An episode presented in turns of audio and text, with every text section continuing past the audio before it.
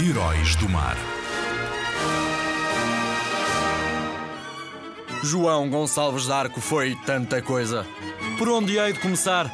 Foi navegador, cavaleiro, fidalgo da casa do infante Dom Henrique. Foi comandante de barcas e foi também escolhido pelo próprio infante para organizar o povoamento da Ilha da Madeira.